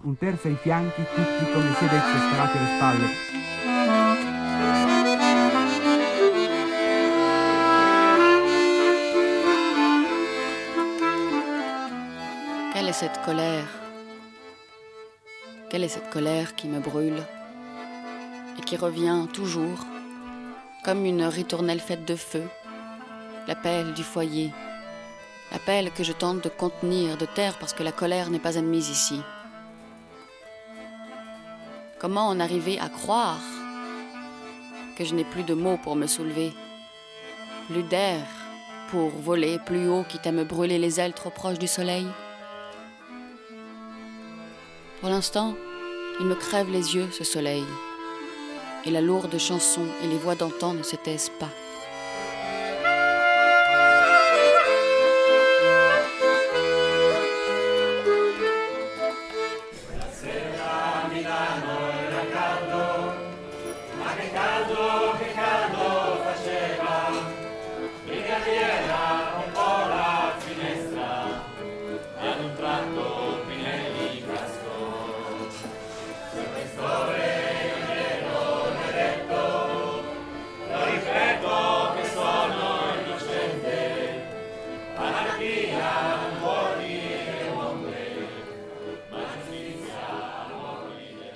Octobre 1975, un nouveau jugement exclut l'hypothèse de suicide de Pinelli, mais aussi celle d'homicide. Selon les juges, après trois jours de pression mentale et physique, Pinelli aurait eu un malaise, et en s'approchant de la fenêtre, il aurait dérapé accidentellement. Le verdict décrit cet improbable scénario en évoquant un malaise actif. Venons-en aux faits. Le saut par la fenêtre. D'accord. Oui. Notre anarchiste pris d'un raptus, donc. Nous verrons plus tard à chercher ensemble un motif plausible pour ce geste dément. Se lève donc euh, d'un bond, prend son élan, hop. Ah, à propos, qui lui a fait la courte échelle? La courte échelle Oui, lequel d'entre vous s'est placé près de la fenêtre, les doigts entrelacés à la hauteur du ventre, comme ça, pour qu'il puisse prendre son appel et bzum, bum, bum, bum, il s'envole par-dessus la balustrade. Non, euh, monsieur le juge, euh, vous prétendez que nous... Non, ne vous échauffez pas, je demandais simplement. Je pensais que comme il s'agit de sauter assez haut, avec si peu d'élan, euh, sans aide extérieure, il a fait de la gym Hein? Euh, Je ne voudrais pas que quelqu'un puisse mettre en doute... euh, Il n'y a rien à mettre en doute. Monsieur le juge, je vous assure, il a tout fait tout seul. Alors, si je comprends bien, euh, ainsi, nous avons d'un côté un homme, oui, oui, c'est bien cela, un homme, euh, qui mesure tout au plus 1m60, euh, sans aide et sans tabouret, et de l'autre, une demi-douzaine de policiers tout près de la fenêtre, ils n'ont pas le temps d'intervenir. C'est arrivé si brusquement. Ah bah oui, monsieur le juge, vous n'imaginez pas à quel point il était agile. Vroom, du vif argent, hein. J'ai à peine eu le temps de l'attraper par un pied. Ah Vous voyez que ma technique de la provocation est efficace. Vous l'avez attrapé par un pied. Oui, mais sa chaussure, elle m'est restée dans la main et il s'est retrouvé en bas, quand même. Oh, cela n'a aucune importance, mon petit. L'important est que la chaussure soit restée. Vous, vous entendez? La chaussure est la preuve irréfutable que vous vouliez le sauver. C'est irréfutable. Bravo. Je vous remercie. Oui, ça va, ça va, ça va. Minute, minute. Et pourtant, il y a là quelque chose qui ne cadre pas. Euh, Le suicidé avait-il trois chaussures? Trois chaussures Oui. L'une serait restée entre les mains du policier. Il en a témoigné lui-même quelques jours après l'accident. C'est vrai Il l'a raconté au reporter du Corriere della Sera. Oui, mais là, en annexe, on certifie que l'anarchiste mourant sur le pavé euh, de la cour avait encore ses deux chaussures aux pieds. 2 plus 1, ça fait 3. C'est ce qu'ont témoigné ceux qui sont accourus sur place, entre autres un reporter de l'UNITA et des journalistes de passage. Je ne comprends pas. Eh bien, figurez-vous que moi non plus. Quelle guigne Il nous faut trouver une explication plausible. Tous les policiers et fonctionnaires présents dans les bureaux au moment de la mort d'Epinelli ont été ensuite promus pour mérite. Aujourd'hui, si vous marchez dans les jardins de Piazza Fontana, vous pouvez voir deux plaques de marbre, l'une à côté de l'autre. La première a été érigée par la municipalité de Milan comme une forme tardive de réparation après la sentence qui a blanchi Pinelli. Elle dit Innocent, mort tragiquement dans les locaux du siège de la police. La seconde, signée les étudiants et les démocrates milanais, dit Injustement tué. Plusieurs fois, les autorités ont essayé de la retirer, mais ont dû abandonner devant la réaction des citoyens. Pour les carnages de Piazza Fontana, un jugement de 2005 accuse un groupe lié aux fascistes de Ordine Nuovo, Ordre Nouveau. Mais leurs dirigeants ne sont plus condamnables car blanchis lors d'un précédent jugement. Personne n'a jamais été condamné, ni pour les carnages de Piazza Fontana, ni pour la mort de Pinelli.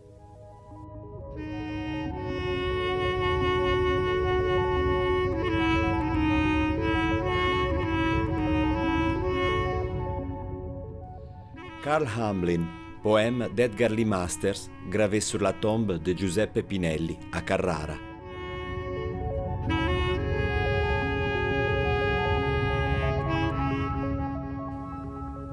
La presse du Clarion de Spoon River a été détruite. J'ai été passé au goudron et à la plume pour avoir publié le jour où les anarchistes ont été pendus à Chicago. J'ai vu une belle femme aux yeux bandés, debout sur les marches d'un temple de marbre. Une foule d'hommes et de femmes défilait devant elle, lui adressant leurs visages implorants. Dans sa main gauche, un glaive. Elle le brandissait avant de l'abattre au hasard sur un enfant, un ouvrier, une femme perdue ou bien fou. Dans sa main droite, une balance. Ceux qui avaient échappé au coup d'épée jetaient des pièces d'or dans le plateau. Un homme drapé de noir tenait un manuscrit et lisait à haute voix. Personne ne lui dicte sa loi. Soudain, un jeune homme coiffé d'un bonnet rouge a bondi à ses côtés pour lui arracher son bandeau, dévoilant des paupières suintantes dépourvues de cils, des yeux purulents, un visage déformé par la démence d'une âme agonisante. Alors, la foule a compris pourquoi elle portait un bandeau.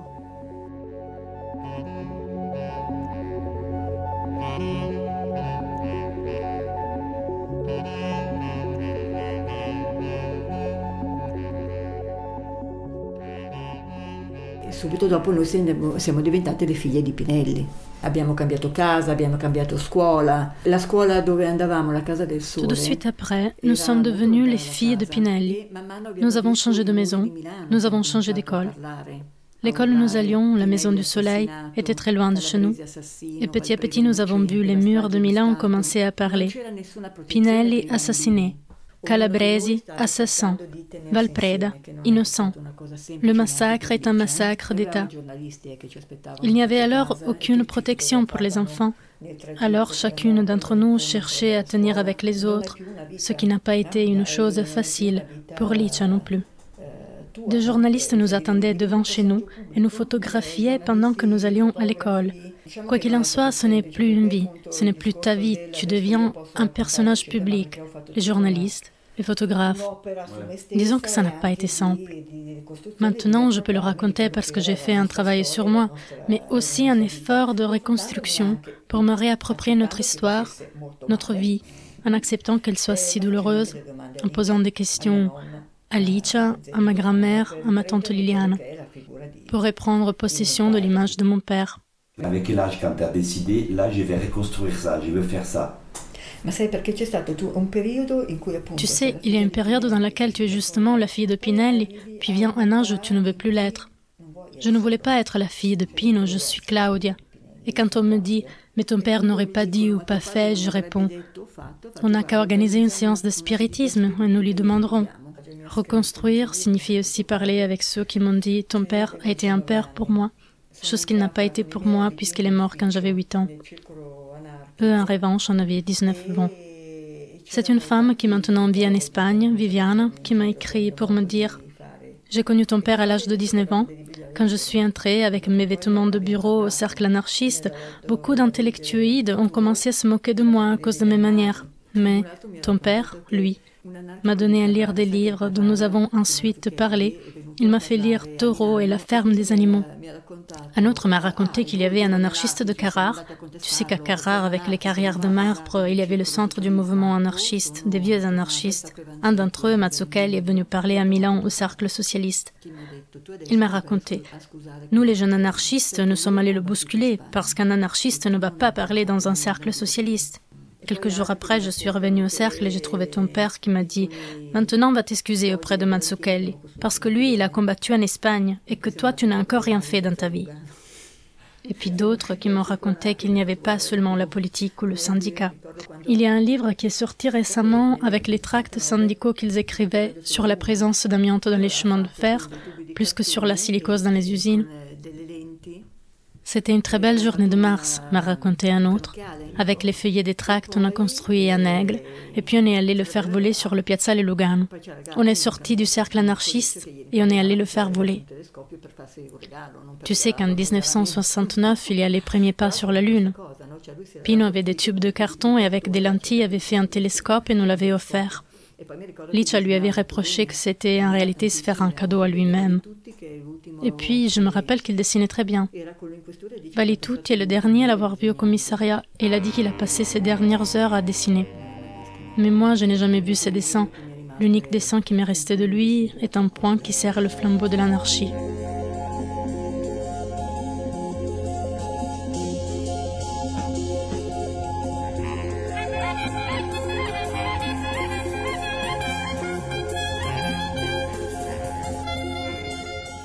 Éloge du symbole anarchiste sur la place.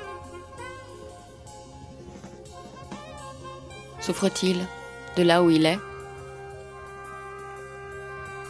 Des combats déployés pour garantir l'unité de ce qu'il renvoie comme exemple et espoir au peuple?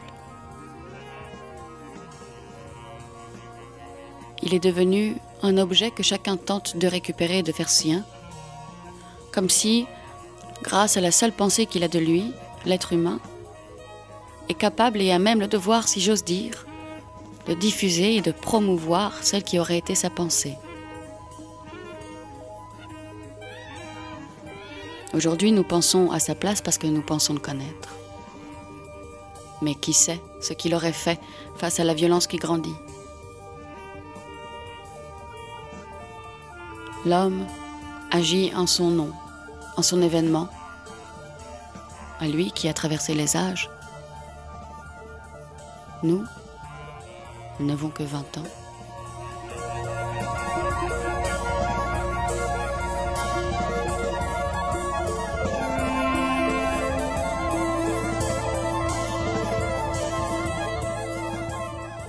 À quel point il est vivant en toi et à, et à quel point tu as réussi aussi à t'en libérer de cette douleur? Allora, sono riuscita a superarlo nel senso che riesco a parlarne. J'ai réussi à la dépasser au sens où j'arrive à en parler. Je fais des rencontres dans les écoles, j'en parle publiquement, j'essaye le plus possible de l'appeler par son nom. Pendant des années, nous n'arrivions pas à prononcer une parole simple comme papa. Et je n'allais pas toucher certains points parce que je savais qu'à ces endroits, je n'arrivais pas à contrôler mes émotions. C'est un parcours que je fais encore en sachant très bien quels sont les points que je ne dois pas aller toucher quand je m'expose pendant une conférence parce que ça défaille, que je ne veux pas sombrer dans le pathétique, parce que ça permet d'exprimer une émotion mais ensuite de l'effacer. Par contre, tu portes un discours sur la mémoire, le souvenir. La mémoire, tu l'as fait avec la tête, le souvenir avec le cœur. Moi, je me demande comment. Euh, J'imagine qu'il y a une colère quand même. Enfin, je sais pas. Je- Moi, par exemple, je suis en colère là. La rabbia c'è stata, ma se non la trasformi in qualcosa di J'ai bien connu la rage, mais si tu ne la transformes pas en quelque chose de positif, elle te détruit. Il ne devait pas avoir gagné. Quel est ton rapport avec les familles des victimes de la police qui continuent à lutter pour obtenir justice? Negli anni li abbiamo incontrati tutti. Le storie sono diverse. Au cours des années, nous les avons tous rencontrés. Les histoires sont très différentes. Nous avons rencontré Patrizia Moretti, la mère de Federico Aldobrandi, Ilaria Cucchi. Ce sont des histoires très différentes. Il est clair que j'éprouve une empathie particulière pour certaines personnes plus que pour d'autres. Par exemple pour Heidi Giuliani, ou aussi toutes les victimes en prison. Ce sont les histoires des invisibles, ceux qu'on préférerait ne pas voir. Cherchons à les rendre visibles. À partir du moment où tu mènes une bataille de ce type, comme celle qu'a menée Licia, tu dois être très fort. Ce n'est pas donné à tout le monde et c'est bien compréhensible, parce que ce n'est absolument pas évident. Nous avons vu tant de personnes proches, des journalistes extrêmement courageux. Les avocats ne sont jamais fait payer, parce que si tu commences à faire ces dépenses, elles sont énormes. Tout le monde ne peut pas le faire, ne serait-ce qu'au niveau économique.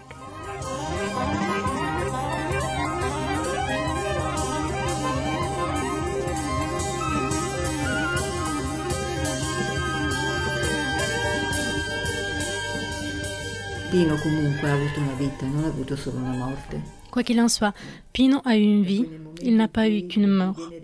C'est pourquoi, au moment où l'on s'en souvient comme d'un symbole de la violence du pouvoir et de la négation des droits, rappelons-nous aussi de lui comme militant. Il n'a pas été choisi au hasard, c'est bien lui qu'ils sont allés chercher. Quel effet cela te fait-il que 50 années sont passées 50 anni, ti rendi conto? E se ne parla ancora? 50 ans. Tu te rends compte? On en parle encore. Même quand tu vas dans les écoles, tu te rends compte que tu parles d'un monde qui n'existe plus. C'est la première fois que je me rends compte que ce n'est pas une page d'un livre, que Pino Pinelli est resté comme une grosse épine dans le flanc de ce pouvoir. Au cours des années, nous sommes devenus une goutte d'eau, une petite goutte, mais qui persiste. C'est une mémoire, une indignation. Et nous continuons. Et continuiamo.